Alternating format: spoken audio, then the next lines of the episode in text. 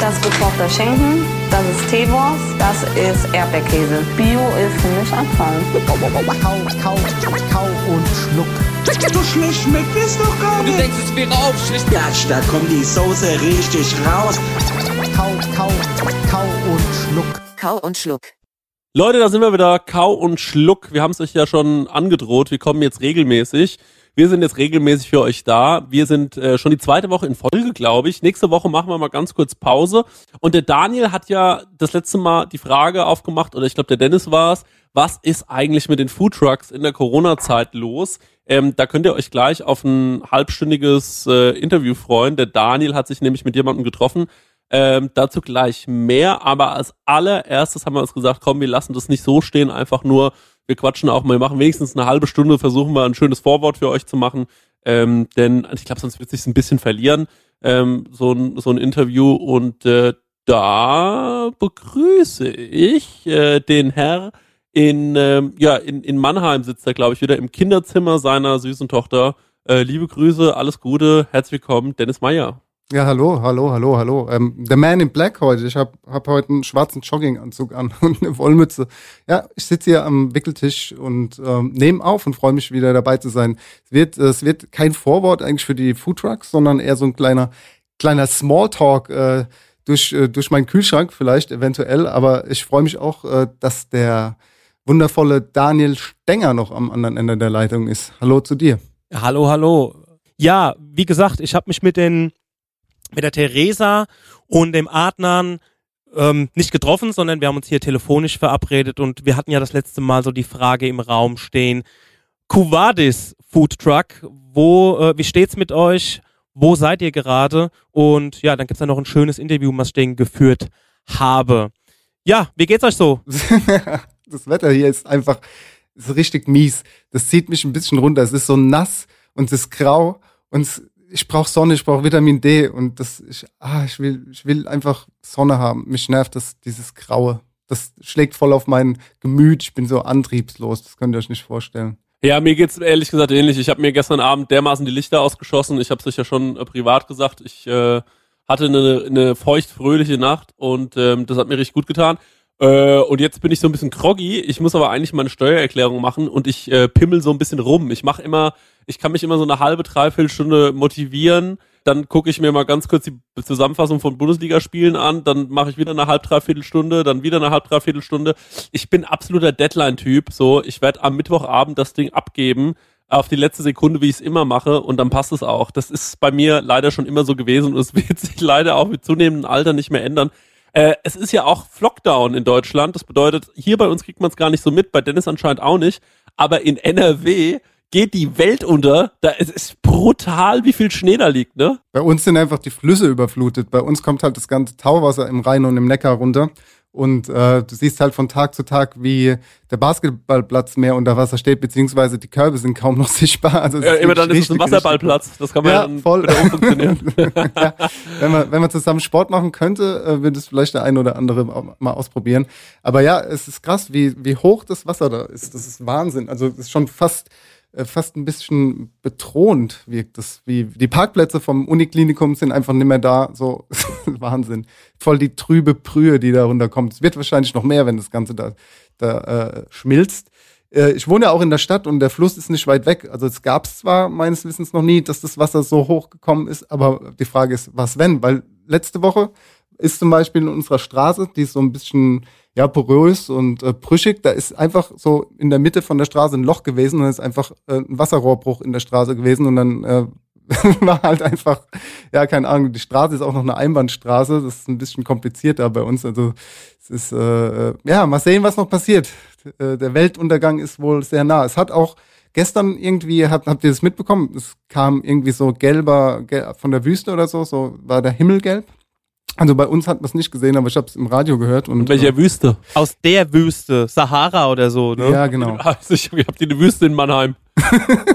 ja, im Luisenpark ist eine Wüste. Das ist, nicht, nicht, ist auch ein Teehaus in Japanisch. Ser Also, Service, Servicewüste, Deutschland, aber Ey, jetzt wo du sagst, Dennis, ne? Ja. Das ist mir jetzt heute früh auch aufgefallen an meinem Auto, weil ich muss eigentlich immer irgendwie unter einem Baum parken. Also im Sommer oder beziehungsweise im Frühling ist mein Auto immer so ganz von den ganzen Blüten und so ja total verdreckt. Und ich habe mich dann heute früh gewundert, hä, es ist blüht doch momentan gar nichts, ne? Und jetzt, wo du sagst, das ist auch auf meinem Auto drauf. Also das ist dann scheinbar mit dem Regen runtergekommen. Abgefahren. Aber das gab's schon öfters. Ich habe heute hier äh, noch nicht mal das Haus verlassen, muss ich ehrlich sagen. Ähm, und ähm, eventuell belasse ich dabei. Ich mache vielleicht gleich mal einen kurzen Spaziergang ähm, und höre das Lied, was ich dann noch später auf die Playlist droppe. Und ähm, das mag ich ganz gerne, gerade mal so einen Spaziergang machen. Es wird ja, es passiert ja nichts mehr. So, es ist ja einfach nur noch, es ist ja eigentlich nur noch ein Aushalten der Situation. Ähm, manche Tage sind ein bisschen besser, da ist man ein bisschen besser drauf. An manchen Tagen geht es ein bisschen schlechter. Und ähm, tja, damit muss man einfach dealen. Ne? Es ist schon absurd. Ähm, und ich habe auch ehrlich gesagt fast ein bisschen die Lust verloren an so kreativen Kochergüssen zu Hause. Also ich weiß nicht, wie es euch geht, aber bei mir beschränkt sich alles ähm, immer, immer mehr auf die Wes also wirklich auf die wesentlichen Produkte. Das, gestern habe ich mir mal eine Carbonara gekocht, die sah gut Mhm. aus, aber ehrlich gesagt, so geil hat sie gar nicht geschmeckt. Also die sah wirklich richtig gut aus. Ähm, aber als ich sie so gegessen habe, war ich so, ach, die könntest du aber noch geiler machen. Ich glaube, ich hatte, ähm, ich hatte halt keine Guanciale, sondern ich habe Ja. Pancetta genommen, weil mein Edeka hat so keine Schweinebogge. Und ähm, ja, ich, ich weiß nicht, woran es gelegen hat. Ja, das macht nichts. Aber du sagst, Grundprodukte sind so bei dir wahrscheinlich Pasta, ne? Einfach Pasta und eine Soße dazu. Äh, alles, was schnell geht und ähm, das Kartoffeln mit Spinat. Ja, genau. Ey, aber das ist bei mir auch nicht anders, Chris. Ja. Es ist so, man kocht ja jetzt wirklich schon Monate. Das sind wir ja gar nicht gewohnt, monatelang zu Hause zu kochen für sich selbst und für die Familie, sondern ähm, man, man Betrieb, im Betrieb oder man nimmt sich halt was mit und kocht halt dann an seinen freien Tagen, wenn es hochkommt, einmal, weil man sonst irgendwo essen gegangen ist. Äh, jetzt ist es auch so, dass mir die Ideen ausgehen und ich auch viel Pasta esse. Irgendwie Dinge, die schnell gehen. Das hat aber auch oft damit zu tun, dass wir von unserem Tagesablauf ähm, ein bisschen, ja, unser Highlight ist irgendwie halt ähm, natürlich Spielen. Ganz viel Spielen mit, mit äh, der Leni und halt auch spazieren gehen oder halt im Supermarkt zu gehen. Und jetzt ist es so, ich ähm, habe jetzt sehr viele Produkte aus der veganen Fleischersatztrommel äh, gekauft und äh, bin da fast zum Profi. Wir hatten mal 2018, glaube ich, eine Folge, wenn die Vici heißt die, die Veggie. da habe ich mich noch ganz arg, glaube ich, drüber ausgelassen, wie es sein kann, dass man sich sowas kauft und dass ich das überhaupt nicht verstehe und warum die Produkte auch Wurst und Burger und was weiß ich heißen. Ich glaube, ich muss da mit meiner Meinung ein bisschen zurückrudern. Menschen ändern sich, Meinungen ändern sich und ich bin da teilweise echt positiv überrascht von, was da jetzt mittlerweile auf dem Markt ist. Ich meine, klar, das hat sich jetzt auch mit der Zeit noch weiterentwickelt und es wird ja immer besser und immer krasser und immer vielfältiger, immer größer, immer verrückter. Das ist eine Produktpalette, die da langsam angeboten wird. Da kommst du gar nicht mehr klar drauf. Ich habe zum Beispiel jetzt so Cordon Bleus gegessen, ja. Cordon Bleu, ja, klar, da ist, da ist ein Käse drin, da ist ein Schinken drin und das ist ist äh, eigentlich noch natürlich Fleisch. Und jetzt ist es aber komplett halt einfach vegan und schmeckt aber so nah dran an einem Cordon Bleu. Jetzt mal nur vom Geschmack, das ist der Wahnsinn. Also das ist äh, ja krass, was da abgeht in der Lebensmittelindustrie. Natürlich kann man das ganze Thema jetzt auch wieder schlecht reden und sagen, ah ja, Soja hier und äh, was was ich für für äh, Produkte, die das Ganze zusammenhalten. Klar, natürlich kann man das machen, aber darum geht's jetzt gar nicht. Es geht einfach nur darum, dass ich die Dinger mal probiert habe und mal eine neutrale Meinung dazu habe, einfach vom Geschmacksbild, von der Konsistenz. Klar ist dieses Cordon Bleu Jetzt von der Konsistenz ist es halt wie, wie ein frittiertes äh, Cordon Bleu aus, aus dem Convenience-Sortiment, so kannst du sagen. Aber äh, jetzt nur vom Geschmack her ist es schon sehr nah dran gekommen. Ey, ich habe das Cordon Bleu, ähm, von dem du da sprichst, bestimmt schon 15, 20 Mal gekauft. Ähm, ich liebe das. Ich esse es richtig, richtig gerne. Ist so eins dieser Dinge, die ich mir gerne, also es gibt so unterschiedliche Tage. An, ma an manchen Tagen mache ich mir so ein paar Eier zu diesen äh, Kartoffeln mit Spinat-Gerichten. Ähm, ich mache mir manchmal zwei Wiener Würstchen dazu oder manchmal auch so ein Cordon Bleu. Und äh, die Wiener Würstchen, das sind dann meistens richtige Wiener. Cordon Bleu ist meistens dann dieses Ersatzprodukt, weil es lecker schmeckt. Ich finde, man merkt auch gar nicht so sehr, also man vermisst nichts, wenn man das isst. So, Das das, stimmt, ist halt ja. so das Ding, ja. Also ich meine, klar, ein richtig gutes Cordon Bleu, ähm, verstehe mich nicht falsch, das ist natürlich unfassbar lecker. Man muss aber dann sagen, ein nicht so gutes Cordon Bleu ist dann eben auch nicht so lecker. Also Ja. du hast halt oft bei einem nicht so guten Cordon Bleu sehr viele Fasern drin oder so und es ist dann halt einfach ein bisschen äh, zäher zu essen und das hast du halt bei diesem Ersatzprodukt überhaupt nicht. Das ist ein super, äh, ich sag mal so Chicken Nugget ähnliches Fleisch. Mhm. Ähm, hast du in der Mitte halt diesen Käse und diesen Schinkenersatz Und äh, nee, es ist, glaube ich, sogar richtiger Schinken, äh, Käse, oder? Es ist doch, nee, nee, ähm, ist vegan, das müsste, müsste dann Ach, auf. Mandelbasis oder Cashewbasis oder so sein. Wenn, wenn Käse drin wäre, wäre ja schon wieder ein Milchprodukt, was ja auch von Tieren kommt und dadurch würde Käse ja rausfallen. ich dachte, das wäre vegetarisch, das wusste ich gar nicht, dass es vegan Nee, ist. nee, das ist vegan, das ist vegan auf jeden Fall. Also es, äh, ja, verrückt. Die, es war, glaube ich, auch im Januar, The January, kann das sein? Habt ihr das mitbekommen? Das habe ich So, mitbekommen, also ja. quasi so ein Movement, dass, dass, äh, dass die Leute mehr vegan essen. Ey, es entwickelt sich in eine richtig gute äh, äh, Richtung, habe ich so das Gefühl, was jetzt so dieses bewusste Essen angeht. Also jetzt auch gerade wir essen wirklich sehr wenig Fleisch zurzeit.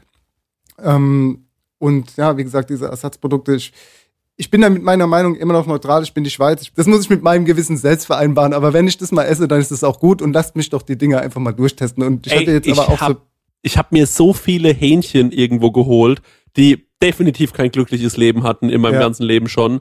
Ähm, und äh, ich finde das absolut heuchlerisch, wenn man jetzt hergeht und sagt so, ja, aber hast du mal gelesen, was da alles drin ist in diesen veganen Ersatzprodukten? Nicht mehr so, alter Halsmaul. Das ist es nämlich, so- weißt du, man, man muss ja nicht immer alles maßregeln. Es ist ja schön und gut, aber irgendwie, ey, ja, man lebt halt nur einmal und genau das, was du sagst. Wenn du ein bewusster Esser bist, beziehungsweise ein Feinschmecker, auch das Wort, ich, ich lese gerade so ein Buch, ähm, das heißt vorwiegend Festkochen, da geht es so um die, um die äh, deutsche Küche von A bis Z wird alles äh, so ein bisschen auseinandergenommen. Äh, ja, Kapitel Feinschmecker auch ein Thema für sich. Dann, ey, ja, leben und leben lassen, das ist, ist bestimmt besser, so ein Produkt zu essen, als irgendwie äh, äh, ja, ein Tier, das irgendwie hochgezüchtet worden ist und unter miserablen Verhältnissen lebt, ja.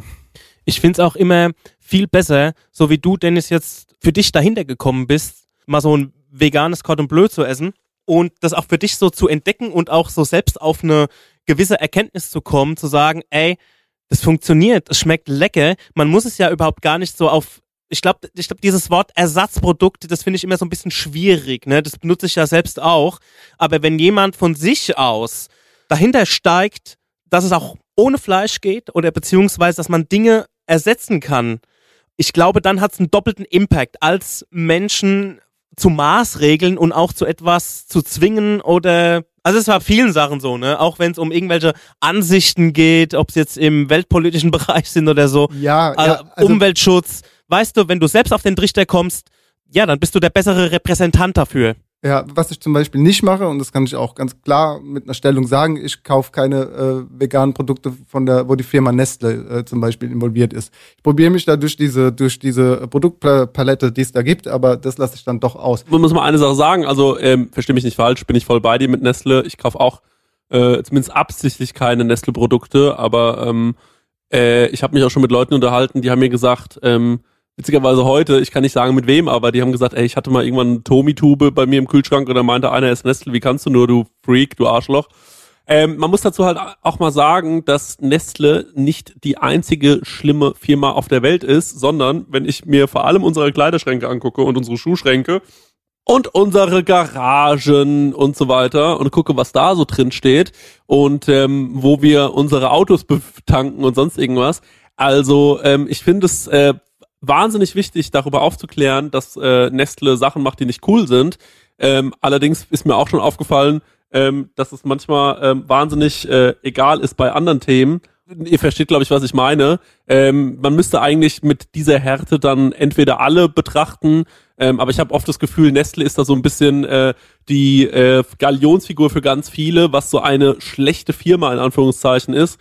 Ähm, und das verstehe ich auch und dafür haben sie auch viel getan. Und es ist äh, die Kritik ist völlig berechtigt und wie gesagt ich äh, bin auch von allen möglichen Nestle-Produkten weg, aber hatte jetzt irgendwie auch ich hatte 2019 noch eine so eine Nespresso-Maschine und ähm, dann hat mir einer, die ich übrigens 2016 oder so gekauft habe und äh, dann hatte ich jetzt irgendwie vor ein paar Tagen eine Story von 2019 wieder gefunden, hab die gepostet. Dann hat mir jemand geschrieben, alter Nespresso-Maschine, was ist denn bei dir verkehrt? so hat's mich Ja. so der, also, also wirklich, ich wollte mich so, und wollte mich so direkt zu Kreuze tragen und dann habe ich gemeint, Digga, das ist von 2019, komm mal runter. Ja, hast voll recht, hast voll recht. Ich habe da jetzt wahrscheinlich einen Namen getroppt, der jetzt wahrscheinlich auch bei unseren ZuhörerInnen äh, da wahrscheinlich auch für diverse Diskussionen führen wird. Also bitte, äh, versteh, versteh mich Ich nicht weiß, falsch, weiß, aber du hast vollkommen recht. Wahrscheinlich sind auch bei den anderen Produkten wieder irgendwelche Firmen dahinter, die genauso viel Dreck am Stecken haben. Das halt- ja, nee, das glaube ich nicht unbedingt. Also es gibt auch, es gibt auch, äh, das, ich will jetzt nicht allen unterstellen, dass die, äh, äh, dass es schlechte Firmen sind. Ich glaube aber gerade Firmen, die es sehr, sehr lange gibt, also ähm, ich meine, äh, ein paar von euch werden vielleicht das gesehen haben, was Böhmermann zum Thema Volkswagen gemacht hat. Ähm, da ist mir schon das Herz in die Hose gerutscht. Und habe ich mir gedacht, ja krass, über sowas wird überhaupt nicht geredet oder viel zu wenig. Ähm, und es ist völlig okay, wenn man äh, ein, äh, äh, ein, ein Golf fährt, dann ist man äh, ein Typ mit Understatement, der aber Kohle hat oder so. Ähm, und das hat irgendwie was so, ähm, das, das hat sowas total, ähm, in, also das ist total akzeptiert, also wirklich komplett akzeptiert in der Gesellschaft. Und ähm, zu sagen, äh, man, ähm, äh, man hat eine Nespresso-Maschine und dann flippen alle Leute aus, das ist ähm, für mich, äh, das wird, das, also da ist, äh, das ist für mich oft so, ähm, yo, da hat man mal was aufgeschnappt und jetzt will man auch mal so ein Instagram-Aktivist sein.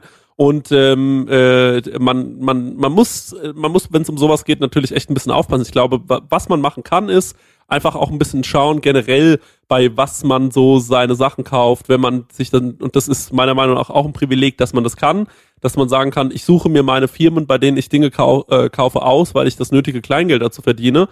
Ähm, und dann kann man sagen, jo, alles klar, äh, schauen wir doch mal. Aber ähm, bitte hört auf, Leute, ihr könnt gerne Leute darauf hinweisen und sagen so, ey, ähm, krass, ich habe gesehen, du hast das und das San Pellegrino Wasser ähm, und du machst dafür Werbung. Und dann, finde ich, kann man mal sagen, ey, pass mal auf, nur zur Info, äh, so und so sieht's aus, aber jemand macht seine Kühlschranktür auf und da steht ein Tommy-Ketchup irgendwie verdrückt in der Ecke und dann äh, heißt, Alter, wie kannst du nur, du Freak? das ist also, da, da, da, da, das ist so ein bisschen, ähm, das ist so ein bisschen der Wahnsinn, ne, den, den ich da, den ich da nicht verstehe.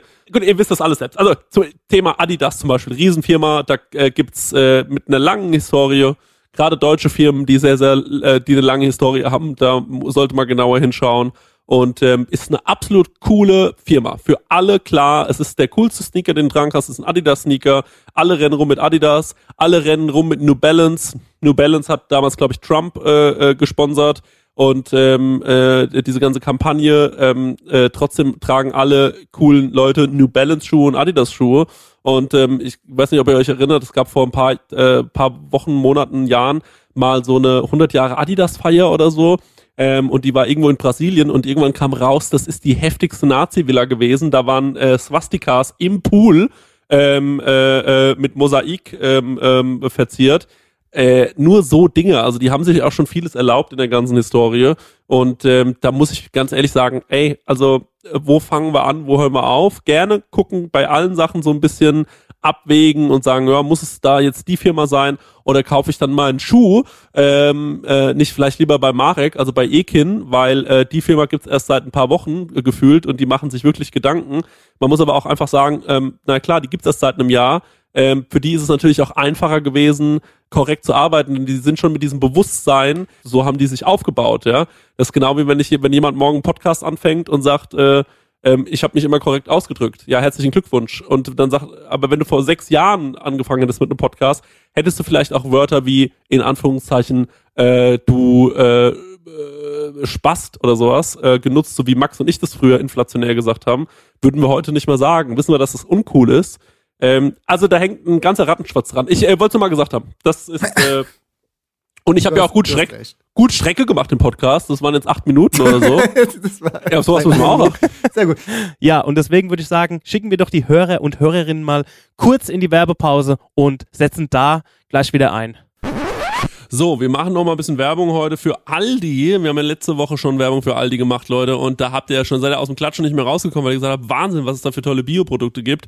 Und ich setze noch einen drauf, denn es gibt natürlich nicht noch hervorragende Bioprodukte bei Aldi. Es gibt vor allem auch hervorragende vegane Produkte bei Aldi. Das wird jetzt vor allem sehr viele von meinen Freunden interessieren, denn die sind alle begeisterte Veganer. Die ziehen das schon seit Jahren durch. Aber man muss ja kein Veganer sein, denn vegane Produkte sind ja schließlich für alle da. Ich habe ja versucht, versucht den January, den habe ich absolut richtig ausgesprochen, das will ich mal schon mal vorwegstellen, äh, durchzuziehen. Das muss ich sagen, ist mir nur so hier und da ein bisschen geglückt. Ab und zu bin ich ausgerutscht, aber halb so wild. Ich habe mich einfach dafür entschieden, jetzt zu sagen, pass auf, nimm den Februar, versuch da ein bisschen mehr auf deine vegane Ernährung zu achten, versuch generell mehr darauf zu achten, dass du viele Produkte, die du vielleicht seit Jahren schon ähm, als tierisches Produkt einkaufst, durch vegane Produkte zu ersetzen, einfach aus dem Nachhaltigkeitsgedanken raus. Da habe ich zum Beispiel vor Jahren schon umgestellt von normaler Milch auf, ähm, und da kommen wir gleich zum Thema Aldi, denn die gibt es da. Es ist meine absolute Lieblingsmilch mittlerweile. Und zwar heißt die, ich muss mal ganz kurz nachschauen, gut Bio Hafertrink. Der ist super lecker. Ähm, generell Hafermilch finde ich tatsächlich leckerer als normale Milch im Kaffee. Das ist ein äh, ich verstehe, wenn Leute sagen, naja, das ist mir jetzt eine zu gewagte These, probier das einfach mal aus. Ich finde, das hat irgendwie nochmal so eine schöne Malzigkeit. Ich finde es also fast schon so karamellig. Ich finde es richtig lecker. Probiert das auf jeden Fall unbedingt mal aus. Dann habe ich mir einen rote Beete ähm, geholt, äh, letzte Woche auf Anraten von einer veganen Freundin von mir. Die hat gesagt, probier den mal aus, der ist super lecker. Rote Beete Meerrettich und ich liebe rote Beete Meerrettich. Haben wir schon öfter im Podcast drüber gesprochen. Geniale Kombi. Hol mir das Ding, streich mir das drauf und find's genial. So, Pluspunkt, es ist vegan, keine tierischen Produkte drin. Also, ihr merkt, Aldi macht alles Mögliche dafür, um ihr veganes Sortiment immer weiter auszubauen, egal was ihr wollt, ob Pizzen, ob Wein, ob Weingummi, ob äh, Aufstriche, ob Haferdrinks und so weiter. Es gibt mittlerweile so viele vegane, ich sag's ungern, Alternativen. Ich finde, das Wort Alternativen könnte man eigentlich streichen, ähm, äh, denn, naja gut, also diesen Bio-Meerrettich-Aufstrich, ähm, äh, der eben halt auch vegan ist, äh, das ist für mich keine Alternative. Das Produkt kannte ich nur so und muss deswegen nicht sagen, ich esse hier eine Alternative, sondern ich esse einfach ein sehr, sehr leckeres Produkt, was ich mir gerne morgens aufs Brötchen schmiere. Und der kleine Pluspunkt ist der Nachhaltigkeitsgedanke dabei, es werden keine tierischen Produkte verwendet. Ich ähm, will außerdem noch darauf hinweisen, dass Aldi 2020 der beste vegane Supermarkt war. Den Award haben sie von der Peter verliehen bekommen, also nicht irgend so ein lokales Blättchen, äh, dem man 20.000 Euro gibt und dann kann man das sich auf die Verpackung schreiben, äh, dass man der beste vegane Supermarkt ist, sondern nein, das haben sie von der Peter verliehen bekommen. Das äh, gibt der ganzen Sache nochmal eine sehr hohe Seriosität und äh, da kann ich wirklich einfach nur sagen, probiert das unbedingt mal aus. Es ist der absolute Wahnsinn, was es hier alles gibt. Gehe auch schon ewig in Aldi, also ähm, für mich sind es keine Neuigkeiten, aber ich habe jetzt nochmal nachgeschaut und ich fand es doch erstaunlich, wie viele vegane Produkte mittlerweile in jedem Aldi stehen. Checkt das auf jeden Fall mal aus. Ich habe euch auch noch ein veganes Rezept in die Show Notes gepackt. Sehr interessant. Und guckt euch gerne nochmal die Produkte an, damit ihr wisst, was ihr beim nächsten Aldi-Einkauf unbedingt mal ausprobieren müsst. Mein Tipp, wie gesagt, ist die rote Beete Meerrettich-Creme. Das ist, also die ist wirklich, die ist wirklich sehr lecker. Das ist äh, für rote Beete-Fans ein Hochgenuss. Das war's mit der Werbung von Ali. Ähm, Freue ich mich sehr, über so coole Sachen Werbung machen zu können. Äh, Gerade wenn das noch so einen Nachhaltigkeitsgedanken hat. Finde ich wirklich mega. Jetzt viel Spaß weiterhin mit dem Podcast. Jo, und da sind wir auch wieder zurück und steigen gleich hier wieder in das Thema ein, weil ich habe auch so ein bisschen meine Erfahrung gemacht mit veganer Ernährung. Also ich habe zum Beispiel für mich entdeckt eine so eine Schinkenspicke. Habe ich auch zu Hause. Und das fand ich auch wieder sehr nah dran. Vor allem die, die Leona. Also die hat mich, die fand ich krass. Also Konsistenz und Geschmack, wow. Also da brauchst du kein, keine, keine, keine richtige Wurst.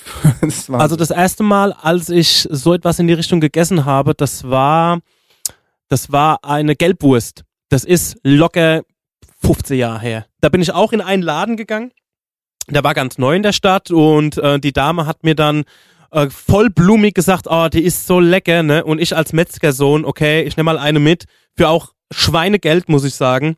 Und die hat einfach zum Kotzen geschmeckt. Also die hat überhaupt gar nicht, also die, Frau, die sagt, oh, die ist so nah dran, die hat in ihrem Leben noch keinen Schnuddel Fleischwurst oder Gelbwurst gegessen.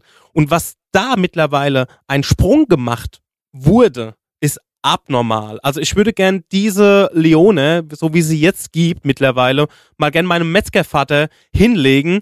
Am besten noch in so ein also nicht aus der Packung so, dass er sieht, sondern irgendwie so, als hätte ich es vom Metzger geholt, eingepackt, mal hey, so ein bisschen aufbereitet das. und einfach hingelegt und kommentarlos. Er kommt, hat er mir, äh, wir, wir fespern mal und ich habe ein bisschen Wurst mitgebracht und ihn einfach das mal essen lassen und einfach nur abwarten, ob er irgendeine Regung zeigt. Mach das mal, leg das ihm mal hin. Leg das ihm mal hin und dann kannst du uns ja berichten davon. Das wäre interessant. Das würde ich echt gerne mal machen. Und ähm, ansonsten, was halt einfach ein geiler Ansatz ist, also diese von der veganen Ernährung, da schrecken ja viele Leute immer so ein bisschen zurück, weil jeder dann meint, man muss jetzt vollständig komplett seinen kompletten Lifestyle irgendwie umkrempeln. Wenn das der Fall wäre, müsste ich erstmal mein, meine komplette Küche wegschmeißen. Ne? Es gibt ja so viele Produkte, wo du überhaupt gar nicht darüber im Klaren bist, dass das nochmal durch, der nochmal in irgendeinem Prozess mit einem Tier in Verbindung gekommen ist. Das kann bei einem Salzstreuer anfangen und endet dann wahrscheinlich bei einem Wein. Ne? Und anstelle jetzt zu sagen, ich äh, fange jetzt an, mich ausschließlich vegan zu ernähren, finde ich so einen Ansatz zu sagen, ey, du hast dieses und jenes Produkt, womit könntest du das tierlos quasi ersetzen? Und wenn man da anfängt einfach, dann sind es nur noch von den 100 Prozent, die du an tierischen Lebensmitteln isst, vielleicht nur noch 70 Prozent oder 80 Prozent oder 60 Prozent. Also man nimmt jedes dritte Produkt aus seinem, aus seiner Küche raus und ersetzt das mit etwas, wo keine Tiere drin oder dran oder verwendet wurden, um dieses Produkt herzustellen. Ich glaube, das ist ein super Ansatz, weil das reduziert ja in der Gänze dann auch ähm, ja den Umschlag an tierischen Produkten, die du isst. Seid ihr noch da? Dennis. Ich habe gerade nochmal zurückdenken müssen, so, äh, was du alles gesagt hast. Das ist Also ich habe angefangen Sorry. bei der Schinkenspicke und auf was ich eigentlich hinaus will, um den ich glaube, ich, bin im Satz zu Kopf- ich, sagen. glaub, ich bin im Kopf ein bisschen abgeschwitzt. Also, Ich habe Äh. irgendwann nur noch dir so zugehört, aber dir auch nicht mehr zugehört, ist mir aufgefallen. Und das ist natürlich tödlich für einen Podcast. Und dann irgendwann kennst du das, wenn du so nach so einer Minute denkst, ah fuck, was, um was geht's genau? Und dann ist so, Also, und dann um war, und dann war kurz, und dann, war, und dann war bei dir wieder der Moment, wo ich sagte, na, der Dennis wird schon richtig zugehört haben. Und dann kam dieser, und dann kam dieser Moment der Stille und ich war so, nein! Tut mir so leid. same here, same here. Ey, Es, ich habe es gesagt, ich habe die ganze Nacht durchgesoffen. Ich sag's nochmal, also es tut mir wirklich einfach nur leid. Also um es kurz zu machen, wenn du deinen Kühlschrank aufmachst und hast zehn Produkte und an zehn Produkten, zehn Produkte davon wurden mit Hilfe von Tieren gemacht. Also ob es jetzt das Produkt selbst ist oder ob es nochmal durch einen Prozess durchgejagt wurde, ja, was nur durch Tiere möglich ist. Ne? Soweit, soweit ja, so ja, gut. ja, wenn du von diesen zehn Produkten jetzt jedes dritte rausnimmst oder je, sagen wir mal jedes zweite und ersetzt es mit was anderem, ja. dann Genau. hast du nur noch 50 Prozent davon. Und ich Ja. glaube, wenn das einfach jeder machen würde, würde sich ja diese ganze Ah. Zahl um 50 Ja, aber da bist du ja auch reduzieren. wieder bei, bei Plastik, da müsstest du es ja auch mit Plastik und so eigentlich machen. Weißt du, es- wir, wir schweifen hier voll in so deep, deep Talk-Themen ab, das ist voll krass. Also es Weil- ist natürlich total- Aber es ist nur eine ganz einfache Rechnung. Alle, ja, das Ja, ja, echt. ja, das ja ich finde es auch eine einfache Rechnung und ich muss natürlich sagen, es ist totaler Wa- Wahnsinn und unstrukturiert, wie wir gerade hier rangehen, aber ich finde es schön. Es hat so ein bisschen so diesen Küchen-WG, äh, dieses Küchen-WG, äh, WG-Küchenthema. Man sitzt irgendwie morgens da, man hat irgendwie noch so ein warmes, körperwarmes Bier in der Hand. ähm, Grundsatzdiskussion. Genau, so auch so eine Halbliter Flasche, da ist kein, da ist nichts mehr an Kohlensäure drin. Und dann wird nochmal so ein Thema aufgemacht und man will sich da, und, und man, und genau wie ich auch gerade, man nickt so ein bisschen weg und dann wird man wieder wach und sagt, warte mal ganz kurz, um was geht's denn hier eigentlich gerade? Mischt sich dann nochmal ein. Ähm, das äh, das finde ich total witzig und, äh, und äh, muss dazu eine Sache sagen. Ähm, und das fällt mir immer wieder auf, in welcher Art von Bubble wir leben. Also ähm, das ist irre, in welcher Bubble wir unterwegs sind. Also was wir manchmal denken, was wichtig ist und ähm, wo wir auch manchmal denken, jo, da ist die Menschheit ja schon so weit. Ähm, ich, das sind keine verifizierten Zahlen und es gibt auch verschiedene, bevor jetzt sofort wieder mir jemand schreibt und sagt, nein, es sind so und so viel Prozent, ich weiß es.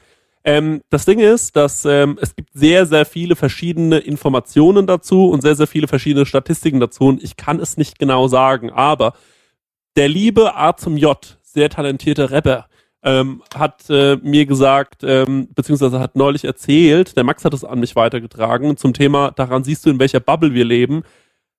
Vier Prozent der Deutschen sind Vegetarier. Und da war ich so, bitte, was? Nur, Natürlich muss, dazu muss man natürlich sagen, okay, klar, die ganzen über 60-Jährigen sind auf gar keinen Fall Vegetarier meistens. Die Das kannst ganzen, du aber auch so nicht, kannst nicht Die- pauschalisieren. naja, viele davon sind keine Vegetarier. Mhm. Vie- äh, äh, Babys sind keine Vegetarier oder Veganer, äh, Veganer schon gar Werden nicht. auch immer mehr. Werden auch immer mehr, aber ähm, es ist halt schon auch auffällig, dass es hauptsächlich in so Kra in unseren Kreisen irgendwie, in denen wir rumhängen, diese ganze Medien-Bubble, äh, dann vielleicht noch, äh, Dennis, wir sind in dieser Food-Bubble, aber wenn ich ehrlich bin, also in, aus der Gastronomie kenne ich keinen eins, ey, da kenne ich vielleicht einen Vegetarier, der bei uns im Restaurant gejobbt hat, die letzten, äh, die letzten zwei, drei Jahre, der gesagt hat, ey, ich bin Vegetarier. Ähm, und Veganer vielleicht auch einen, aber ähm, die meisten essen da halt doch schon alles.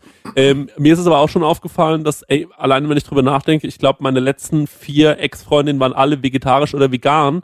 Ähm, und daran sieht man halt schon, ey, ist schon krass, ich bewege mich in so einer Gruppe, ob das jetzt vier Prozent sind, Vegeta äh, Vegetarier, oder ob's, ey, und von mir aus, lass es zwölf Prozent sein. Das ist überhaupt nicht relevant aber es sind definitiv viel weniger, als man denkt. Wenn du mich gefragt hättest, was denkst du, wie viele Prozent der Deutschen sind Vegetarier, da hätte ich gesagt, und Veganer, da hätte ich gesagt, naja, wahrscheinlich so äh, 15 bis 25 Prozent so von den Leuten, die ich so kenne. So in meinem Freundeskreis würde ich sagen, ist die Hälfte vegetarisch und die Hälfte isst Fleisch.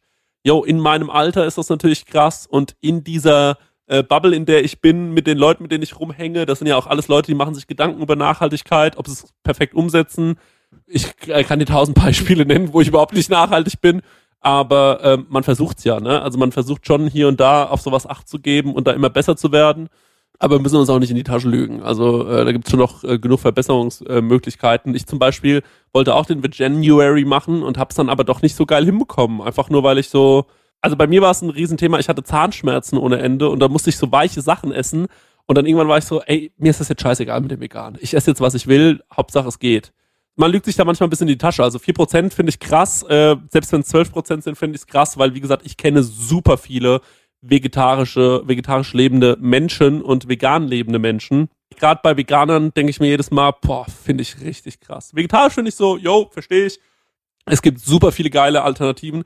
Und bei vegan denke ich mir so, denke ich mir vor allem, ja, das verstehe ich total, dass man das zu Hause auch machen kann. Gar keine Frage. Da muss man sich einmal einfach umstellen und dann weiß man, wo man einzukaufen hat, wie zum Beispiel bei Aldi. Ähm, und ähm, dann kriegt man das auch irgendwie hin in seinem Alltag.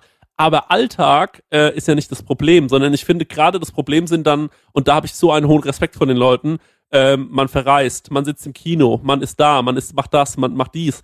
So, ähm, einfach diese, man ist Essen irgendwo. Man geht mit Freunden essen, genau. Es ist auch hart, man, wenn du, gerade wenn du so gerne in Sterne-Restaurants gehst oder so wie ich halt mal und deine Freundin ist nur vegan, es ist wahnsinnig Ja, aber schwierig. es wird ja immer, es wird ja auch immer besser, das Angebot. Also das, Es wird immer besser, das, aber Das ist ja also- dann auch unsere Aufgabe, dann äh, die Speisekarten so zu gestalten. das ist Das deine Aufgabe, Dennis. Deine. Deine. Meine auch.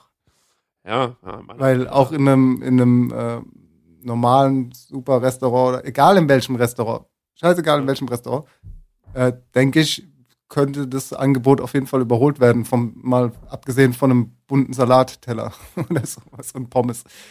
Ich kenne Leute, die sagen, wir machen absichtlich keine veganen Gerichte, denn wir wollen diese Pu äh, dieses äh, Publikum nicht, denn die sind zu ernährungsbewusst und saufen keinen Wein. Kein Scheiß.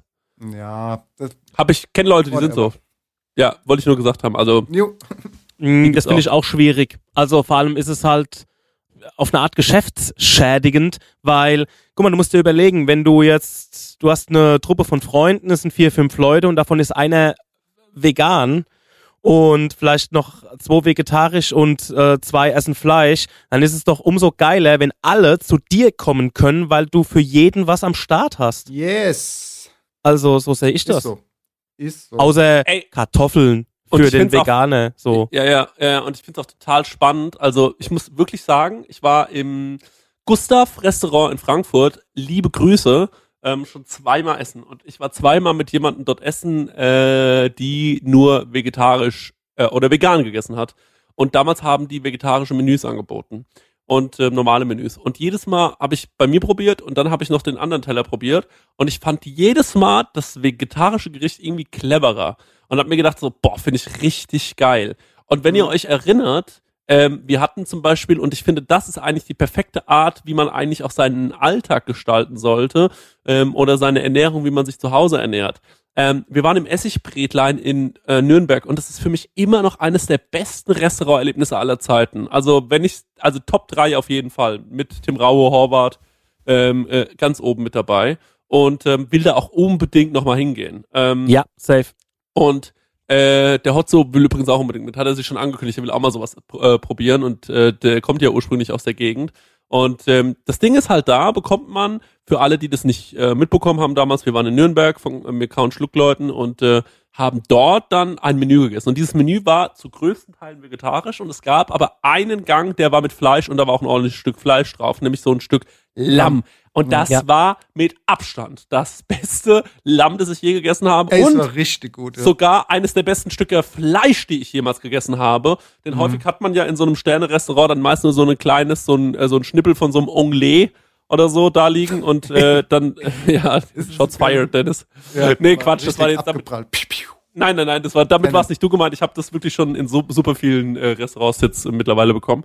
Und ähm, dann denkt man sich so, ach, so ein großes Stück Fleisch ähm, im Hauptgang lieber als so drei, vier Kleinigkeiten an Fleisch über das ganze Menü verteilt.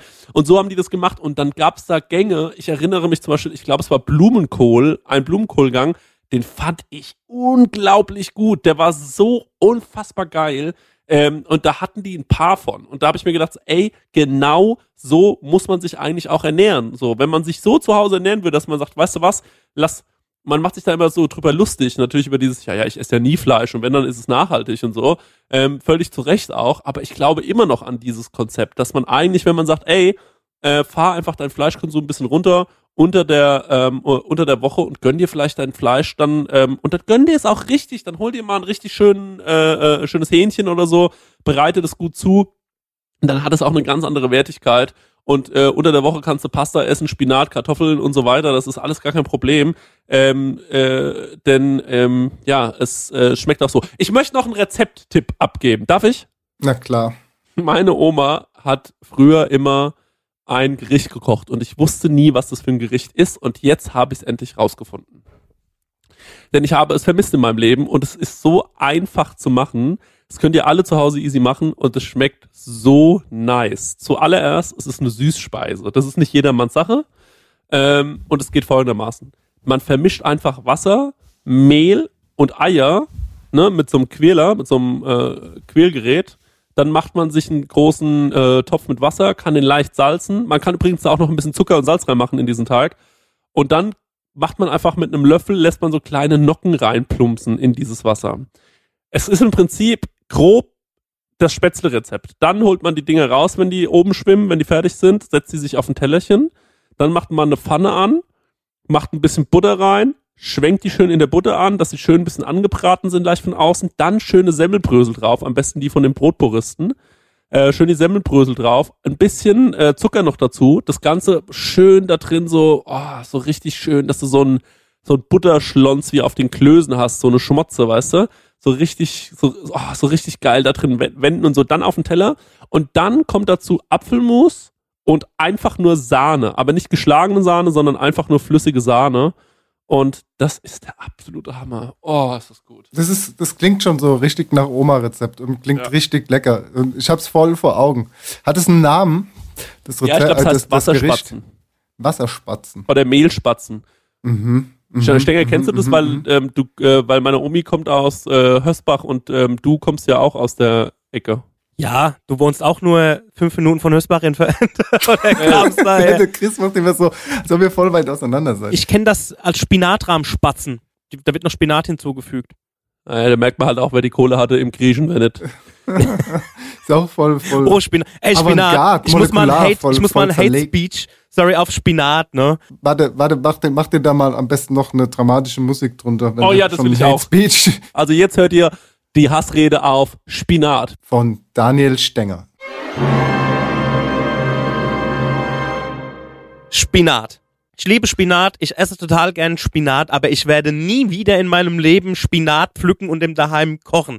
Folgendes. Meine Tante hatte einen Garten.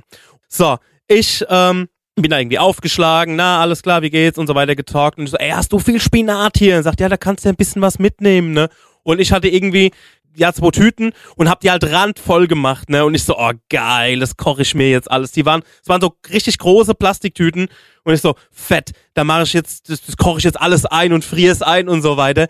Und da hat sie gemeint, bist du dir sicher, dass du genug hast? So, ey, guck doch mal daher, die Bassen, ne? Also ich hatte schon den, ich hatte schon, der Spinat war schon so an den Griffen oben, ne? Der ist schon rausgefallen links und rechts. Komm heim, wasch das, koch das ein und da hab ich für den Conny und für mich so eine Portion gehabt, so groß wie eine Zigarettenpackung.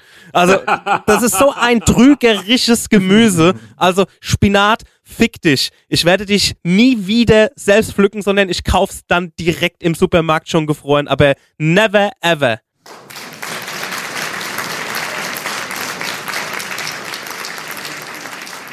Ey, genauso geht's mir auch.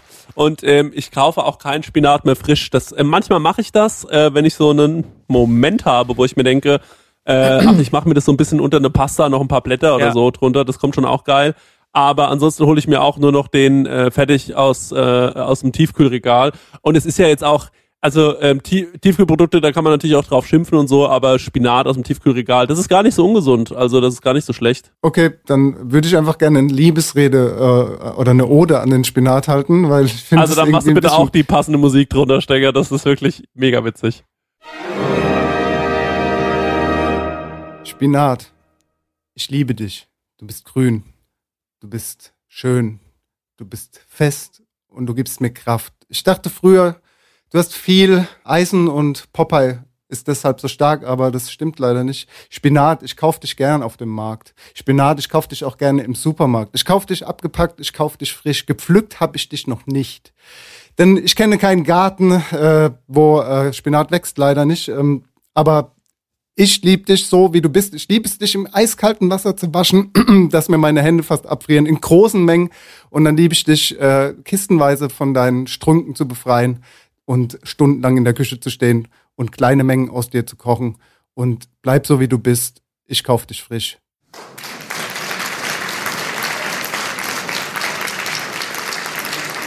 Von Kindern meist mit stillem Schaudern, gewürgt, zerbissen, unzerdrückt, von Greisen wohlgeneigt beim Plaudern, geschlänzt, gegaumt und fraß entzückt, schlotternd grün im Blubbertopf, gepatzt auf Hemd und Hose, klebt manchmal auch im Mädchenzopf, selbst auf der Puderdose, klumpt sich im Bart der Alten fest, hängt zwischen zehn Nägeln decken, als ekelhafter Speiserest des breit geklatschten Flecken. Es ist der grüne und gesunde, der meist mit glattem Mehl gestreckte, für Pflanzenesser wohlgemunde, vom Teller schmatzend, restgeleckte, geschmeckt, geliebt und wohlgebissen, gehasst, gekotzt und grün geschissen, Spinat. Feind meiner Kindertage, heute liebe ich dich, gar keine Frage. Um das Ganze noch mal abzuschließen mit einem Gedicht von Peter Bönsch, ähm, da beide Seiten vereint. Ähm, ich weiß, ihr beiden habt natürlich Freestyle gekickt und das war auch absolut äh, nice. Ähm, ich habe noch mal beide ähm, Seiten dazu geholt. Ja, äh, Leute, das ähm, fand ich war eine schön, äh, ja, ein schöner kleiner Smalltalk-Talk vor dem eigentlichen Hauptpodcast. Ähm, ich würde sagen, wir machen jetzt äh, Noch ein Song, oder? Ich wünsche mir von Blumfeld graue Wolken. geil. Und ich nehme Dead Wrong von Biggie. Wie weit können zwei Musikwünsche auseinander sein? So ist die Playlist. so ist die Playlist. Chris, was kommt von dir? Highest in the room, Travis Scott. Sehr gut, dann äh, viel Spaß mit dem Interview von äh, How Neu und äh, danke fürs Zuhören. Bis zum nächsten Mal. Lasst ein Like da bei Spotify abonnieren. ihr könnt gar kein Like da lassen, weil wir kein YouTube haben. Aber ihr könnt auch einen YouTube-Kanal für uns aufmachen. Danke, ich bin raus. Tschüss, tschüss, tschüss, tschüss. Ja, haut nein, auch von mir haut nein. Ciao. Ja, viel Spaß mit dem Interview. Wie gesagt, das letzte Mal standen wir so vor der Frage, wo sind denn die ganzen Food Trucks hin? Und wie geht's denn eigentlich? Und da habe ich mit der Theresa und mit dem Adnan gesprochen und ja, das Interview gibt's quasi jetzt. Und uns gibt's erst wieder wahrscheinlich in zwei Wochen, weil wir leider diese Woche verhindert sind, um irgendwas aufzuzeichnen. Aber in zwei Wochen in alter Frische, Leute. Ne? Tschüss! Alamo. Ja, ich bin hier verbunden mit der Theresa und dem Adnan vom Haunoi Food Truck aus Klein-Ostheim. Das ist hier in der Nähe von Aschaffenburg. Die sind mit mir jetzt ähm, ja, per Telefon zugeschaltet. Grüßt euch beide. Hi, hi. Hallo. Erzählt doch mal kurz was über euch, über euren Food Truck. Wie seid ihr dazu gekommen, mit einem Food Truck on the road zu gehen? Also uns gibt's mit unserem Foodtruck, dem Haunoi Foodtruck, seit Anfang 2018. Mhm. Ähm, wir sind eigentlich nur in der Region Aschaffenburg unterwegs und machen vietnamesische Sandwiches. Banh Mi heißt es. Ja. Und auf die Idee kamen wir eigentlich durch unsere Reisen, wo wir das Gericht kennengelernt haben. In Vietnam selbst und auch in Australien gibt es oft. Ja. Und ähm, ja, das hat uns so gut geschmeckt, dass wir das in Deutschland so sehr vermisst haben, dass Ja. wir gedacht haben, äh, wir kochen das mal nach. Dann kam das so gut an bei verschiedensten Leuten. Ja. ähm, dass wir überlegt haben, das irgendwie an den Mann bringen zu müssen. Und ja, da sind wir eigentlich so auf die Idee vom Foodtruck gekommen. Und was habt ihr vorher gemacht? Was, kommt ihr irgendwie aus der Gastro oder seid ihr einfach, also als Quereinsteiger äh, in den Foodtruck gestiegen sozusagen? Ja, also wir sind äh, komplette Quereinsteiger, Ja. hier und da mal in der Gastro irgendwo mal ausgeholfen. Ähm, aber eigentlich kommen wir, kommen wir jetzt aus dem Einzelhandel äh, und die Theresa vom Tourismus. Ja. Äh, selber sind wir immer viel ähm, am Reisen gewesen. Äh, ich bin ja Österreicher. Die Winter haben wir immer in Österreich verbracht. Und eben seit zwei, drei Jahren ähm, machen wir die, Win äh, die Sommer in Deutschland. Und für das haben wir, äh, ist quasi die Idee aufgekommen, dass wir, dass wir einen Foodtruck machen, damit wir auch trotzdem flexibler äh, sind, damit wir auch im Winter äh, wieder nach Österreich können. Mhm. So als Quereinsteiger beim, beim Foodtruck ist es ja so, dass man sich auf ein Gericht spezialisiert. Ja. Und das haben wir wirklich ein Jahr lang irgendwie zur Perfektion ausgereift. Wir sind jetzt keine Köche, also ich würde nicht Ja. sagen, dass wir gut kochen können. Aber das eine Ding, was wir machen, das können wir halt richtig gut. Und so äh, bietet sich das ja eigentlich dann auch für einen Nicht-Koch an. Da habt ihr das quasi so, so oft euch gekocht und ähm, eure Freunde und Familien testen lassen, bis alles gepasst hat. Genau, ja. Ja. Tausend Probeessen gemacht, ähm, immer wieder Ja. bewerten lassen, die besten Brote rausgesucht, den Schweinebauch so knusprig wie möglich äh, versucht zu bekommen und ja, ein Jahr lang. Und, äh, nur damit ich das richtig verstehe, im Sommer seid ihr mit dem Foodtruck unterwegs, hier in der Region. Und was, was, was das noch mit Österreich im Winter dann? Im Winter, das erste Jahr oder die letzten Jahre haben wir immer Saisonarbeit gemacht. Also wir waren in St. Anton im Skigebiet und haben dort gearbeitet. Aber nicht mit eurem Foodtruck. Nicht mit dem Foodtruck, genau. Da Ja. haben wir äh, im Snowboard-Geschäft gearbeitet. Genau. Ah, okay. Der Foodtruck war eigentlich so eine Sommerbeschäftigung. Jetzt aber im letzten Jahr ähm, hatten wir dann beschlossen, komplett in Aschaffenburg zu bleiben und hatten äh, noch ein kleines Café eröffnet in Klein-Ostheim am Bahnhof. Das Café war dann so für den Winter gedacht und der Foodtruck für den Sommer. Jetzt 2019 oder 2020, was du, ähm, also weil du, weil du gesagt hast, letztes Jahr. 2019, vorletztes Ja, Jahr, okay. haben wir das Café Ende des Jahres eröffnet. Also kurz vor dem Lockdown. Hat es dann auch schon wieder zugemacht.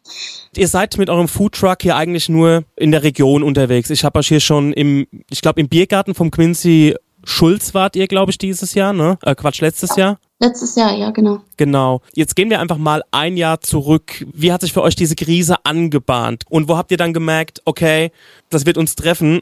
Wie habt ihr das erlebt? Zu der Zeit, als es alles losging, waren wir gerade, haben wir gerade das Café eröffnet. Also wir haben das im Dezember eröffnet, hatten dann gerade drei Monate offen und dann ging es los mit, mit dem Thema Corona. Ja. Wahrscheinlich wie viele haben wir zuerst mal das Ganze nicht so richtig realisiert oder gedacht, was das für Wellen schlagen kann. Ja. Und hatten gerade dann eine richtig stressige Zeit im Café, neu eröffnet, alles neu, Weihnachtsgeschäft hinter uns. Und dann kam der Lockdown und dann war es für uns fast wie so ein kleine, ah ja, so ein Zwangsurlaub, machen wir das Café halt mal zwei Wochen zu Mhm. und dann wird es schon weitergehen. Ist ja ganz nett, mal irgendwie nichts arbeiten zu müssen. Und mit Ja, dem ja. Foodtruck war zu der Zeit sowieso nichts, weil ähm, das ist hauptsächlich im Sommer. Das heißt, wir haben uns da erstmal gar nicht so viel Gedanken gemacht und ähm, dann, als man langsam gemerkt hat, oh oh, das scheint sich noch länger rauszuziehen und wir die ersten Termine für den Foodtruck auch aus dem Kalender streichen mussten, äh, dann hat es uns schon ziemlich aus den Socken gehauen. Ja. Wir hatten ja zwei Jahre davor den Foodtruck schon und ähm, das war jetzt das erste Jahr, also wir hatten richtig hohe Erwartungen an 2020. Das war das erste Jahr, wo unser Kalender so richtig pumpvoll war mit nur coolen Sachen, wo wir wussten, was auf uns zukommt. Das wird gut. Wir haben Geburtstage gehabt. Ähm, es war einfach, wir wussten, das wird ein richtig gutes Jahr. Und es hat dann schon wehgetan, so einen Termin nach dem anderen da rausstreichen zu müssen. Kann ich mir vorstellen. Vor allem habt ihr ja noch das Café im Nacken. Fragezeichen. Genau. Da habt ihr ja bestimmt auch ein bisschen was investieren müssen oder habt ihr das eins zu eins übernommen? Also ähm, das Café war noch Theresas Mama, die war noch mit im Boot oder Ja. mit im Boot, aber fürs Café war äh, über den Sommer sowieso was anderes geplant. Also da ähm, hat man schon gewusst, da machen wir, da macht kommt der Eisdealer rein. Mhm. Äh, das macht dann auch Theresas Mama, weil wir hatten eigentlich keine Zeit mit, Ja. mit dem Foodtruck. Ähm, also das hat uns jetzt nicht so extrem getroffen Ja. ähm, weil sowieso was anderes geplant war. Und Eis war am Anfang eh gut, äh, viel äh, To-Go-Geschäft und auch das erste Jahr. Also eigentlich war es nur die zwei Monate, wo wir das Café früher zugemacht haben, das Frühstücksbusiness, äh, Business, ähm, war jetzt überschaubar vom Ja, weil euer Hauptaugenmerk auf dem Foodtruck liegt Ja. und ihr damals einen vollen Kalender hattet, wo ihr von Ja, genau. Party, also von, ihr macht ja auch Catering, also Geburtstage, Hochzeiten, so ein Kram wahrscheinlich. genau. Wie schaut's mit so Festivals aus? So Foodtruck Festival oder mal auf einer Kirmes stehen? Ist das auch ein Job für euch? Also Foodtruck-Festivals waren so von Anfang an nicht ganz so unser Ding. Da haben wir eigentlich, da sind wir schon früher, bevor wir überhaupt die Idee hatten, einen Foodtruck zu machen, nicht so gern hingegangen. Ja. Wieso? Also nur so, also es wundert mich gerade ein bisschen, deswegen, ähm, was war da der Grund? Es war oft eine Enttäuschung, so es hat so ein bisschen in den Verruf geraten, das Ganze, dass man für viel Geld irgendwie kleine Portionen kriegt, einen Truck neben dem anderen, immer so ein bisschen die Atmosphäre so wie auf dem Volksfest. Ja. Und da haben wir schon von Anfang an gesagt, wir wollen uns eher so auf Kunstmärkte. so Kunstmärkte, Handwerkermärkte, ähm, vielleicht. Wochenmärkte, Weinfeste, Hochzeiten und sowas konzentrieren, statt eben ähm, auf die Foodtruck Festivals. Und eine andere Sache bei diesen Festivals ist auch, dass das unheimlich viel Standgebühr kostet. Was kostet da so eine Standgebühr? Ich bin völlig raus aus dem Thema, ne? Also deswegen frage ich auch so ein bisschen naiv. Und meistens sind es ja zwei Tage, irgendwie ein Samstag und ein Sonntag. Und da blättert man dann schon an die 700 Euro hin für die zwei Tage. Und du Dann- weißt halt nicht genau, was dich erwartet. Also es kann, wenn es regnet, kann es ein kompletter Flop sein. Mhm. Ähm, oder es sind einfach so viele Trucks da, dass ähm, ein Überfluss herrscht und du nicht genug verkaufst. Also es war uns irgendwie zu viel Risiko. Das hat euch auch schon, als, als ihr noch Privatpersonen wart, hat es euch schon so ein bisschen gestört oder hat euch nicht so gefallen? Ja, manchmal wird dann sogar noch Eintritt verlangt, dass du reingehst und dann da noch was zu essen kaufst. Okay. Das ist, Ähm, ja. Nee, war, war nicht so unser Hauptaugenmerk. Wenn man bei Foodtruck irgendwie direkt an Foodtruck-Festivals denkt, Mhm. war das jetzt nie unser Ziel, da mitzumachen. Und wir wollten ja auch nur regional unterwegs sein und für die Festivals muss man meist, meistens ziemlich weit fahren. Außer jetzt hier in Aschaffenburg eins, zwei Stück. Selgros Parkplatz. Genau, da waren wir, das war das Einzige, wo wir dabei waren, weil wir Ja. dachten, ja, Aschaffenburg ist Pflichtprogramm. Ich sehe das ähnlich. Also ich war schon mal auf zwei oder drei Foodtruck-Festivals. Da war einer davon in, ähm, muss, muss ich sagen, in Budapest und fairerweise sagen, der ist da immer. Ne? Also der ist da immer fest installiert. Der andere war auf dem Selgros Parkplatz. Was mich daran so ein bisschen stört, ist, es kommt Burger an Burger an Burger an Ja, Burger. genau. Gefühlt, ne? Ohne jemanden nahe treten zu wollen. Aber das war so der Eindruck. Du hast ewig gewartet und die Portion, gut, ich komme aus der Gastronomie, da habe ich noch einen anderen, ja, noch so einen, so einen anderen Blick drauf, als jemand, der irgendwie seinen Schnitzel für 8 Euro haben will, mit ganz viel Soße und wo die Pommes hier links und rechts runterfallen, ne? Also wenn ihr versteht, was ich meine. ja. Also wenn ich ein geiles Essen habe und die Portion ist jetzt auch nicht riesig und es ist trotzdem geil gemacht und es hat einen Ja, anderen Taste, dann sage ich, ey, das ja hat das mich steht geflasht. außer Frage, auf jeden Ja, Fall, ja. genau. Ja, aber wenn ihr das auch so seht, oder beziehungsweise eigentlich schwierig zu sagen, ob man es so sieht, sondern es geht ja da eher um den Ruf, den diese Festivals weghaben. So ist es ja. Also man könnte das Ganze sicher auch richtig cool aufziehen. Aber ähm, da stecken ja irgendwie zwei, drei Veranstalter dahinter, die das immer auf die gleiche Masche irgendwie machen. Und Mhm. So richtig Herzblut haben wir nie das Gefühl, dass in der Organisation steckt, sondern man zahlt einen Haufen Geld, wird dann da in eine Reihe gestellt, dann Massenabfertigung. wird bisschen Ballermann-Musik im Hintergrund gespielt und ja, Da, Dann dann steht er auf dem Parkplatz, wir stehen sozusagen. mal auf dem Parkplatz und gehen unter zwischen ganz vielen Burgern und Bubble-Waffeln. Ja, also da sucht ihr euch schon raus, ey, wir brauchen ein schönes Ambiente, der Hintergrund muss ähm, wie du schon sagst, Kunstmarkt, sowas in die Richtung sein. Und ich glaube, das ist dann auch die Umgebung, wo die Leute das zu schätzen wissen und auch So ist es, ja, genau. Ja. was Besonderes essen wollen. Die Einstellung, die wir da haben, die hat es uns die ersten zwei Jahre schon richtig schwierig gemacht, weil ähm, wir haben kaum Termine in unseren Kalender bekommen, weil wir haben viel angefragt, aber bei so Märkten waren die Leute dann skeptisch, wenn sie gehört haben, was, vietnamesisches Sandwich von einer Deutschen und einem Österreicher und das auf unserem Dorfmarkt. Ich glaube, das Ja. passt nicht. Und noch ein Foodtruck, so uh, Ja, und ähm, ja, da haben wir es echt äh, nicht so einfach gehabt. Ja. Hatten dann aber immer mal wieder ein paar mutige Veranstalter, die uns halt mit eingeladen haben. Und die Resonanz war immer so gut, dass unser Bekanntheitsgrad halt nach und nach gestiegen ist. Ja. Und äh, ziemlich schnell, also im zweiten Jahr, kamen dann schon richtig viele auf uns zu und wollten uns halt gern bei sich auf den Märkten haben. Und das Schöne dabei war auch noch, wir mussten da ganz oft überhaupt nichts bezahlen, um zu stehen, sondern die waren froh, dass wir gekommen sind. Und das hat Mhm. sich dann halt irgendwie viel schöner angefühlt und wir waren am Ende vom Tag. Es ging oft schleppend los, muss ich sagen, mit den Verkäufen, weil die Leute standen davor und haben erstmal gefragt, wo die Brat, wo es die Bratwurst gibt und die Pommes Pommes. Ja. und haben dann oft so au- aus Verzweiflung halt dann doch so ein Sandwich probiert.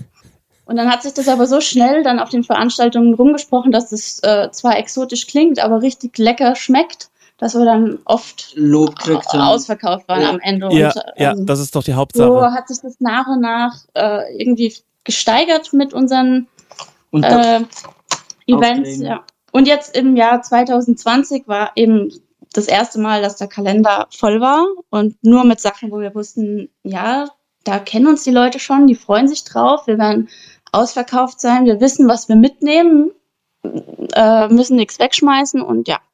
Das hat sich für euch und für ganz viele natürlich jetzt gedreht, ne? Also jetzt mal davon abgesehen von der Catering-Geschichte, ihr seid ja auch, wie du schon gesagt hast, bei den Kunstmärkten unterwegs und so, das wurde ja auch alles jetzt abgesagt. Es gab doch aber auch mal ein Zeitfenster, so im Sommer, wo sich alles wieder so ein bisschen gelockert hat. Habt ihr das wahrgenommen? Kam das für euch nochmal in Frage? Also, weil ich, ich muss es von der Perspektive sagen, ich bin ja eigentlich auch DJ und es gab dann noch zwei oder drei Veranstaltungen, die ich tatsächlich gespielt habe. Das waren aber, ja, das waren Leute zum Beispiel in Hessen, da war es eh ein bisschen lockerer. Und auch Leute, die halt hoch gepokert haben, im Sinne von, die haben es wirklich aus, äh, ausgesessen, bis die Bedingungen so waren, dass man mit 50 Leuten feiern konnte. Gab es da für euch irgendwie ein Zeitfenster, das ihr, das ihr nutzen konntet, um noch ein bisschen was reinzuholen? Oder war, war das alles schon wieder verlegt, verschoben oder abgesagt? Nachdem es uns erstmal aus den Socken gehauen hat, also Ja. das Jahr 2020 war im Endeffekt für uns gar nicht schlecht. Also auf das wollte ich jetzt gar nicht hinaus, sondern erstmal das, dass uns am Anfang das ganz schön überrumpelt hat. Aber wir haben dann ähm, während dem Lockdown, so wie viele, unser Essen zum Abholen angeboten, weil wir hatten ja noch das Café in Klein-Ostheim und haben dann ähm, dort solche Banh-Mi-Tage gemacht. Da konnte man dann auf Vorbestellung konnte man dann an einem speziellen Tag, in einem speziellen Zeitfenster sein Sandwich abholen. Und wir dachten anfangs, boah, das wird ja gar nicht klappen. Die Leute müssen da extra hinfahren, sie müssen ähm, auf Vorbestellung mindestens äh, fünf, Tage. vorher sich da überlegen, ob sie das machen wollen oder nicht. Und dann noch zu einer speziellen Zeit. Und es ist aber wieder erwarten so Bombe eingeschlagen, Mhm. dass wir das dann, ähm, also über drei Monate haben wir dann alle zwei Wochen diese Tage gemacht. und halt wirklich so viel, ähm, es hat so gut funktioniert, dass es eigentlich uns fast die ähm, Märkte, äh, was uns gefehlt haben, ersetzt hat. Mhm. Und die Leute haben es so toll angenommen, ähm, die haben uns von sich aus die Zeiten äh, gesagt, wann sie kommen, was sie drauf haben möchten und es war einfach, sie sind gekommen, haben das Essen frisch bekommen, äh, von uns gekriegt und sind wieder, ähm, sind wieder los. Ja. Äh, ja. Wir haben das so alle zwei Wochen gemacht. Wir, wir wollten es nicht zu oft machen, damit das nicht irgendwie zu normal und zu langweilig wird Ja. und dann vielleicht äh, das Interesse schnell abnimmt. Ja. Und ja, lief eigentlich jedes Mal gut, bis es dann im Sommer wieder lockerer wurde, wovon du jetzt gerade geredet hattest. Dann hat es schon rapide abgenommen, dass die Leute dann Lust hatten, sich irgendwo ihr Sandwich abzuholen. Ja. Wir haben dann erstmal einen Monat im Juli nicht viel zu tun gehabt und sind dann auch zu Adis Familie nach Österreich gefahren. Mhm. weil ähm, Geburtstage und sowas haben trotzdem nicht stattgefunden.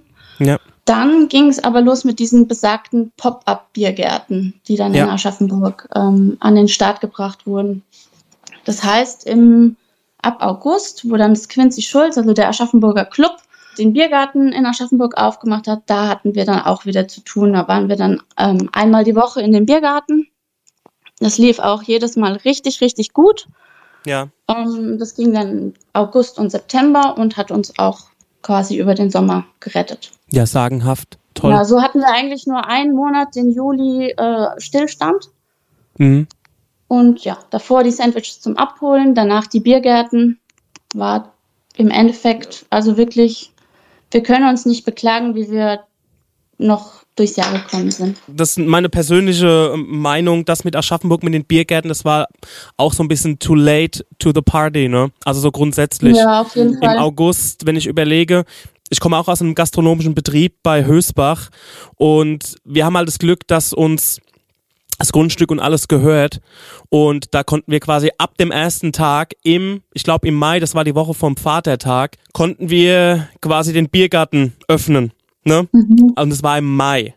Und wenn man überlegt, das hat bis August gedauert, da ist ja noch Juni, der Juli und dann August, ne? Und dann ist September und dann wird's wieder kalt. Ja. Also da hat die Stadt Aschaffenburg auch ein bisschen gepennt. Da waren sie echt ein bisschen zu spät zur Party, muss man sagen. Ja, schade. Ja.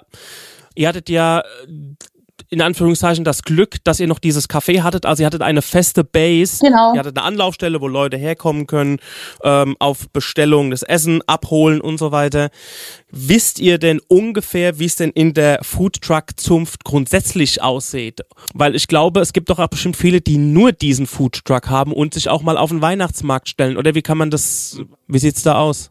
Also es ist schon ziemlich still um die Foodtrucks geworden. Ich weiß, dass manche sowas versucht haben, sich auf dem Supermarktparkplatz oder Baumarktparkplatz hinzustellen, wie so ein Imbisswagen. Das war genau unsere Frage in der letzten Sendung. Also wo sind die Food Trucks hin? Und ähm, im Nachhinein war die Frage vielleicht ein bisschen naiv gestellt, vielleicht weil vielleicht dürfen sie es auch überhaupt gar nicht. Ich weiß es ja nicht. Also oder wir wissen es ja nicht. Deswegen war das so die Grundfrage: Wo sind die Food Trucks hin? Dürfen tut man es schon. Ja. Sich im Moment. Also man darf sich mit einem Foodtruck generell nicht überall hinstellen, sondern nur auf private Grundstücke mit der Erlaubnis vom Eigentümer. Also es würde nicht gehen, sich jetzt irgendwo in Aschaffenburg an den Straßenrand zu stellen und die Klappe aufzumachen.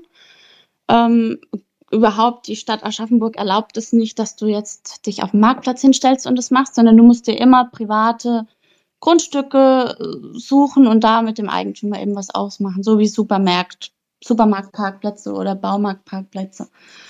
Ähm, aber das ist eigentlich schon erlaubt im Moment. Aber Ich glaube, es geht da um die Rentabilität.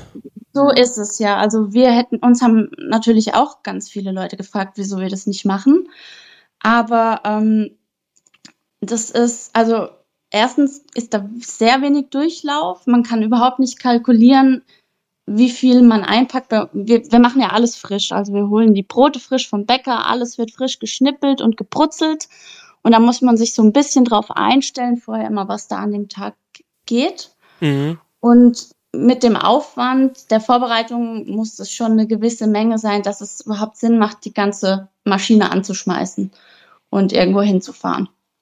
Und das wäre beim Baumarkt ähm, wenig, also für unser Gericht mit diesen vielen verschiedenen Zutaten und frischen Sachen nicht wirklich rentabel und dann schmeißt du vielleicht die Hälfte am Abend weg und dann war es eine Nullnummer für einen ganzen Tag auf dem Parkplatz stehen. Das zum einen und zum Ja. anderen hatten wir ja vorhin schon, dass wir uns so ein bisschen ähm, das eigentlich aufgebaut haben, dass wir nicht der Foodtruck vom Foodtruck Festival sind, sondern vom Kunstmarkt. Und dann Mhm. wollten wir halt auch nicht der Foodtruck vom Baumarktparkplatz werden irgendwie und haben dann das eher sein lassen, als ähm, uns da irgendwie so den, den Zauber zu nehmen. Das ist natürlich jetzt bei vielen anderen Foodtrucks das ähnliche Problem oder die ähnliche Ja. Sache. Wenn du eine Bratwurst verkaufst mit Pommes, das ist ja auch alles einfacher zu, zu handeln. Also du hast die Ja. Pommes, die sind eingefroren, du kannst Bratwürste im Vorfeld einfrieren und kannst sie auftauen, so und so viel für den Genau. Tag zum Kalkulieren. Am Ende vom Tag musst du vielleicht drei wegwerfen, ist auch nicht schön, Ja. aber du kannst es auf jeden Fall ganz anders handeln als jetzt so eine, ich- nenne es mal aufwendigere Geschichte wie bei euch beim Hanoi Food Truck. Genau, so ist es. Also ich denke, da geht es ganz vielen Foodtrucks so und deswegen sieht man die auch nirgends rumstehen, Ja. weil man braucht einfach so eine gewisse Mindestmenge, dass sich da der Aufwand lohnt. Und auch das Risiko des, des Wareneinkaufs. Ja, und dann ist auch die Frage, wo stellst du dich halt hin, ne?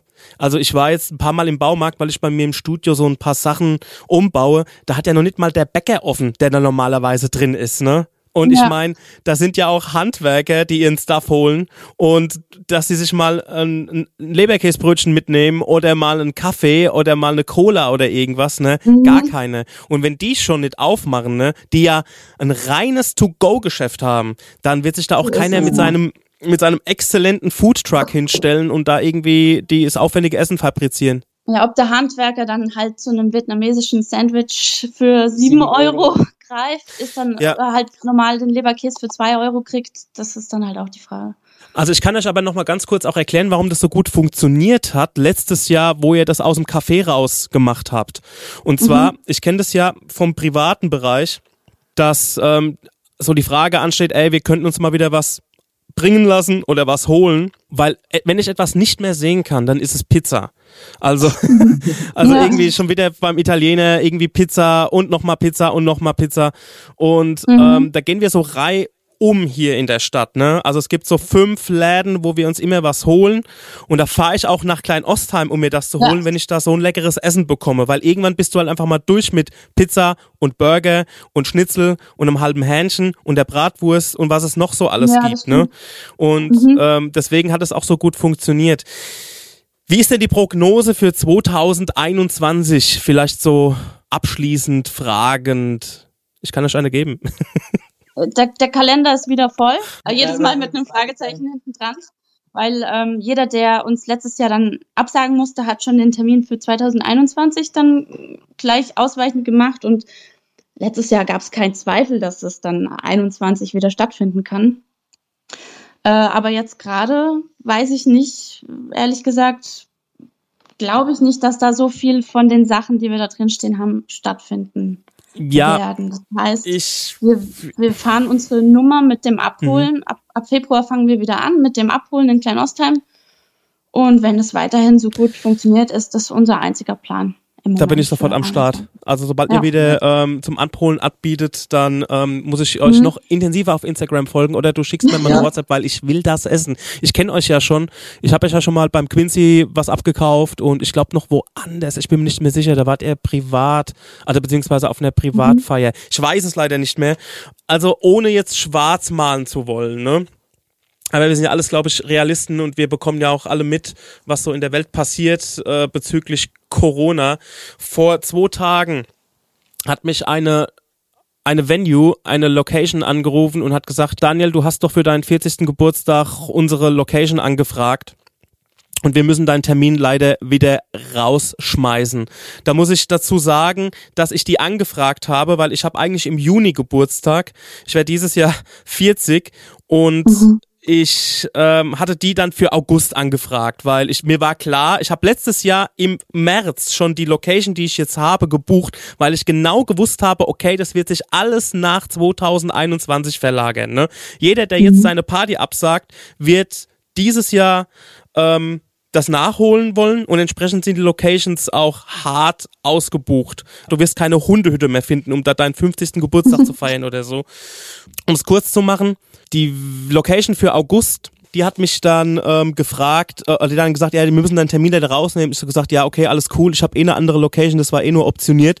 Und dann habe ich mal so ganz vorsichtig gefragt, sagt ihr nur mir jetzt ab oder telefoniert ihr gerade die Leute ab? Und haben die gesagt, wir telefonieren gerade die Leute ab. Wir sagen gerade alles ab, was für dieses Jahr gebucht war. Ich hoffe halt immer noch, dass dieses Zeitfenster, wie es letztes Jahr war, von, ich sag mal, Mai bis August irgendwie da ist, Ja, so wie es halt letztes Jahr war. Ne? ja das, das, das hoffen wir auch. Aber im Moment denken wir nicht mehr so weit. Also das letzte Jahr hat uns gezeigt, dass irgendwie die ganze Hoffnung, die man immer hat, nichts genutzt hat. Das heißt, dieses Jahr denken wir in kleinen Etappen und machen uns Mhm. nicht so viel Hoffnung. Ja. Und sind aber auch beruhigt, weil wir wissen, wir haben so eine treue Gemeinde, die uns da alle zwei Wochen nach Kleinostheim fährt und uns da unterstützt, dass wir nicht verhungern werden dieses Jahr. Ja, und diese Gemeinde werden wir jetzt ein bisschen vergrößern. Und zwar, Leute, folgt mal dem How Neu Food Truck. Das schreibt sich H-A-U, neues Wort, N-O-I. Auf Instagram, wenn ihr hier irgendwo aus der Gegend kommt, aus Aschaffenburg und Umland, folgt mal den Hanoi Food Truck, wo man jetzt sagen könnte, das ähm, Hanoi Food Café vielleicht sogar dieses Jahr. Ja, stimmt. Und ja. checkt mal die Webseite, bestellt da mal ordentlich was, fahrt hin, holt's euch ab, zieht's euch rein und unterstützt die Theresa und den Adnan vom Hanoi Food Truck. Klingt gut, so machen wir es. Ja. Einfach jeden unterstützen, wo es braucht. Ganz genau, so sieht's aus. Ja, ihr beiden Lieben, vielen Dank für das Gespräch. Das war sehr aufschlussreich für mich. Danke auch. Und dass es so spontan geklappt hat. Bleibt tapfer. Toi, toi, toi. Dann sehen wir uns, wenn ich was bei euch abhole, ne? Ja, beim Bis spätestens Mittag. dann. Ja. Alles klar. Bis denn dann. Tschüssi. Ciao.